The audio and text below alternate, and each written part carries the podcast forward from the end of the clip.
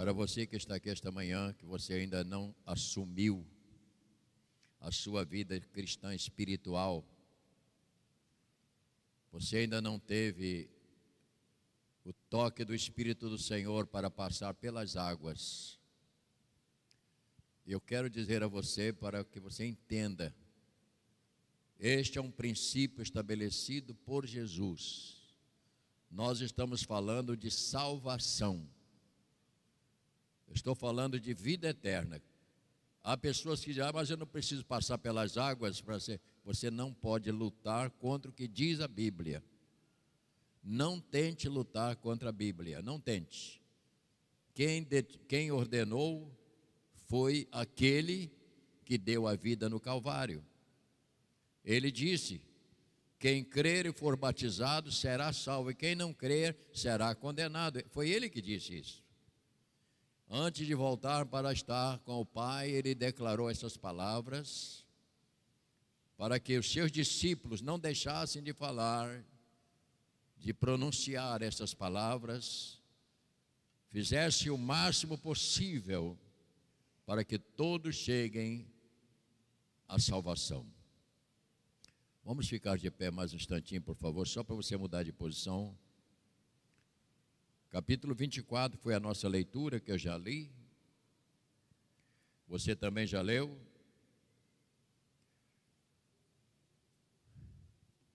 Versículo 4 e 5, tão somente do capítulo 24, para ganharmos tempo. Eu estou remindo o máximo que eu puder, porque eu quero terminar esta primeira parte, se possível, às 9 e 10. E terminarei, se Deus quiser. Versículo 4: Aconteceu que perplexas a esse respeito, apareceram os dois varões com vestes resplandecentes. Estamos falando dos anjos de Deus. Então elas, possuídas de temor, baixando os olhos para o chão, eles lhes falaram: Por que buscai entre os mortos que vive. Mais uma vez, leia comigo o verso 5 juntos. E estando elas possuídas de temor, ainda bem, baixando os olhos para o chão, eles falaram: Por que buscais entre os mortos? Amém. Querido Pai, esta é a tua palavra e eu estou diante do teu rebanho. Não são ovelhas minhas, eu não dei a vida por nenhum deles, portanto pertencem ao Senhor todos que estão diante de mim nesta manhã. E eu quero, Pai, te pedir que o Senhor fale, como sempre tens falado, ao nosso coração através da tua palavra. Em nome de Jesus eu te agradeço por tudo que o Senhor fará. Amém. Podeis sentar, muito obrigado. A ressurreição do Senhor, irmãos. A ressurreição do Senhor marca um novo período na história da humanidade. Ela veio desde Adão até chegar em Jesus. Este foi um período que nós chamamos o Velho Testamento, que viviam debaixo das leis determinadas por Deus. Então, tudo era regido pelas leis e os profetas eram levantados por Deus para profetizar, e quase todos os profetas profetizavam que viria o Salvador. Por quê? Porque o Senhor já estava preparando desde a queda do homem que ele não iria deixar que o diabo vencesse. O diabo entrou numa, na vida de uma mulher e ela insurgiu contra os princípios de Deus e ela pecou e levou o homem a pecar. E daquele momento o Senhor se levantou e disse: Eu não vou deixar que isto aconteça. E ele começou a preparar a vinda de Jesus, que veio, como nós já estamos apercebidos, ele veio, viveu 33 anos, um tempo suficiente para fazer tantas coisas, que a gente até fica pensando como foi tão rápido. Portanto, a lei era a base do governo de Deus, que veio então desde Adão. E agora nós estamos num novo período, porque o Senhor, ao chegar e evangelizar, deixou o seu evangelho, a palavra, ele cumpre a palavra de Deus, ele vai para o Calvário, a sua vida é entregue e ele derrama o seu sangue. Por quê? Porque no Velho Testamento, quando uma pessoa cometia um pecado, tinha que matar um animal e entregar na presença do sacerdote, ou seja, sacrificava aquele animalzinho substituindo a ele. E isto aconteceu, acontecia por muito tempo. E a pessoa se colocava a mão no, na, na cabeça do animal e dizia para o sacerdote: Ele está me representando. Só que quem morria não era o que pecou, foi o animal. Então, nesse novo período agora, Jesus vai ao Calvário, ele entrega a sua vida, ele derrama o seu sangue, como a Bíblia diz, o Cordeiro de Deus, como João disse: Eis o Cordeiro de Deus que tira o pecado. Então ele veio, sacrificou a sua própria vida no Calvário, para que nós pudéssemos hoje ter certeza de salvação. Portanto, a vida da igreja, ela tem início com o período do nascimento de Jesus até chegar à cruz e à ressurreição. Então, ela teve início de, dentro deste, deste sofrimento do Senhor, que é realmente o período em que nós estamos vivendo hoje. Nós estamos vivendo o período do Novo Testamento, nós estamos vivendo sob a regência do Evangelho. Então, o Evangelho é a regência da vida cristã, é a regência da igreja. E o Senhor disse: ninguém deve tirar ou acrescentar nenhuma vírgula ao que está escrito. Por quê? Porque aqui está a base completa para a salvação da humanidade. E você descobre muitas coisas. Pedro, então, foi um homem que deu início no livro de Mateus, capítulo de número 16. Se você tem facilidade de abrir a Bíblia, por gentileza. Eu quero, estou tentando com poucas palavras, porque o meu tempo é resumido.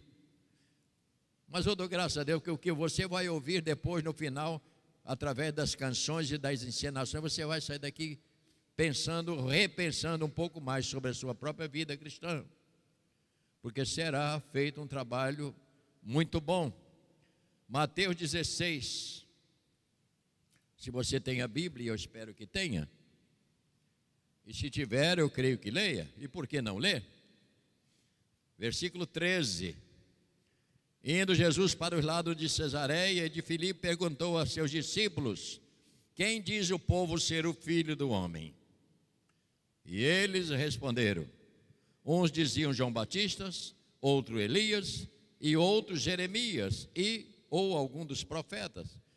Mas vós, continuou ele, quem dizeis que eu sou? O que, que está escrito verso 16? Leia, respondeu-lhe Simão Pedro: Tu és o Cristo, o Filho do Deus vivo.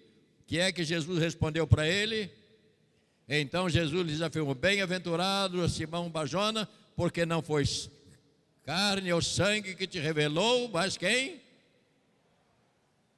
Também eu te digo que tu és Pedro, e sobre esta pedra edificarei a minha igreja e as portas do inferno não prevalecerão. A igreja está garantida, irmãos. Porque quem abriu a igreja, quem iniciou a igreja foi Deus. Foi Ele que abriu as portas. para a salvação da humanidade. Então ele fez essa declaração e a Bíblia diz, no livro dos Atos dos Apóstolos, eu estou sendo bem rápido, aqui merecia nós trabalharmos um pouco mais sobre este assunto. Eu estou só te dando um panorama. No capítulo 2 do livro de Atos, o Senhor disse a Pedro, durante esta sua confissão, que era através dele ele iria dar início à igreja. Isto aconteceu. O Senhor volta para a eternidade, os discípulos se reúnem e ali teve então o primeiro encontro, capítulo 2 de, de, do livro de Atos, versos de número 14 em diante. O discurso de Pedro. Pedro abriu e falou tudo, todo o contexto de Jesus, falou sobre a rejeição. Eu não vou ler todo o texto, mas eu deixo com os irmãos para que vocês possam ler. Então, aqueles que ouviram a palavra, ele foi tão eloquente na transmissão, ele foi tão tão certeiro, uma convicção forte que ele teve, o nosso querido Pedro, que é uma, aqueles que ouviam, eles tremiam ao ouvir a intrepidez. Olha para mim, não fica lendo para você não perder. Eles tremiam ao ver a intrepidez de Pedro, um homem iletrado, um rude pescador, com uma oratória tão bonita e perfeita. E eles começaram a pensar: e agora? Foi tão forte a palavra de Pedro que eles ficaram assustados. E eles perguntaram, versículo 19: Arrependei-vos, pois, e convertei-vos para que, para que sejam cancelados os vossos pecados. Nós estamos falando aqui de algo muito forte, irmãos. Arrependei-vos, para que seja cancelado os vossos pecados isso é sério, irmãos. Arrependei-vos. Eu estou lendo 3 e verso de número 19. Eu volto para o 2. Aqui nós temos então a base. Aqui nós temos a, a, o que nós estamos querendo dizer. Ouvindo eles estas coisas, compungiu-lhes o coração, verso de 37 do capítulo 2. Perguntaram a Pedro e aos demais apóstolos: que faremos, irmãos? Novamente a palavra. Pedro não disse que eles tinham que fazer uma porção de coisa. Pedro não disse que ele tinha que dar pão a ninguém, tinha que dar cesta básica a ninguém. Pedro falou nada disso. Porque a salvação independe daquilo que você tenta dar. Deve dar como motivo, mas a Bíblia não aceita troca. Ninguém vai conseguir barganhar com Deus. E há pessoas que pensam: ah, não, porque eu faço isso, eu faço muita caridade, faça mais ainda. Mas isso não garante salvação, porque salvação só em Jesus. Não adianta tentarem fazer o arranjo, porque não funciona para Deus. Então, o que, que disse Pedro? Verso de número 38 agora, toda a igreja. Respondeu-lhes Pedro, o quê? Arrependei-vos de cada um de vós, seja o quê? Batizados em nome de Jesus Cristo para a remissão dos vossos pecados e recebereis o dom do Espírito Santo, que é a capacidade de Deus para sustentar a vida cristã, irmãos. É a base para você ter uma vida cristã correta, você tem que estar cheio do Espírito de Deus. Porque senão você vai ficar só naquela coisa humana. Agora, a partir de agora, eu não vou mais fumar e você é, e daqui a pouco está catando uma binga para fumar. Ah, eu agora a partir de agora não vou beber mais. Não deve. Mas daqui a pouco está bebendo. Por quê? porque isso é uma expressão humana, mas quando o evangelho entra na vida da pessoa, ele muda completamente. Você perde o apetite para as coisas erradas. Por quê? Porque o Evangelho cresce dentro de você. Como disse nosso querido Paulo, agora não sou eu que vivo, mas Cristo vive em mim. É nesse momento que nasce o cristão, a pessoa que vai servir e viver para o Senhor Deus. Então Pedro fez esta palavra e eu fiquei pensando agora, irmão, qual é o pastor que não queria ter esta igreja, né, irmãos? No primeiro, na primeira pregação, 3 mil. Quem é? Qual é o pastor que não quer uma igreja com 3 mil? Todos queriam, todos querem. E Pedro, na beleza da sua palavra, diz o texto, ouvindo estas coisas com pudor do coração, perguntaram a Pedro: arrependei-vos. E três mil pessoas se converteram e passaram pelas águas. Volto a insistir: não tente viver uma vida cristã se você não mergulhar a sua vida nas águas para sepultar a velha natureza. Você vai lutar, mas você não vai conseguir, porque você não pode jamais lutar contra o que diz a palavra de Deus. Portanto, Jesus morreu, ressuscitou, a igreja nasceu, e a partir de agora vivemos sobre a direção do Senhor. É Ele que nos dirige, é Ele que nos governa, é Ele que cuida da sua igreja. Nós, os pastores, estamos aqui só para pregar, orientar, e eu faço um apelo aos irmãos: a igreja precisa voltar a insistir na pregação do Evangelho. Não adianta ficar com aquela pregação vazia, que você vai ter carro, você vai ter, ter casa, você vai. Isso é coisa. Isso não é pregação do Evangelho. Qualquer pessoa que trabalha, ele consegue comprar carro. Qualquer pessoa que tem capacidade, ele consegue. Não use truque com o Evangelho.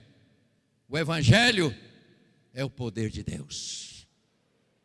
E ele abençoa quando você se entrega totalmente ao Senhor. É isso que eu tenho para deixar para os irmãos. Por que celebramos a ceia? Porque a ceia é o nosso alimento. Eu preciso ser alimentado. Eu, a, a, a, o pão fala do corpo e, o vinho fala do sangue de Jesus. E quando nós tomamos a ceia,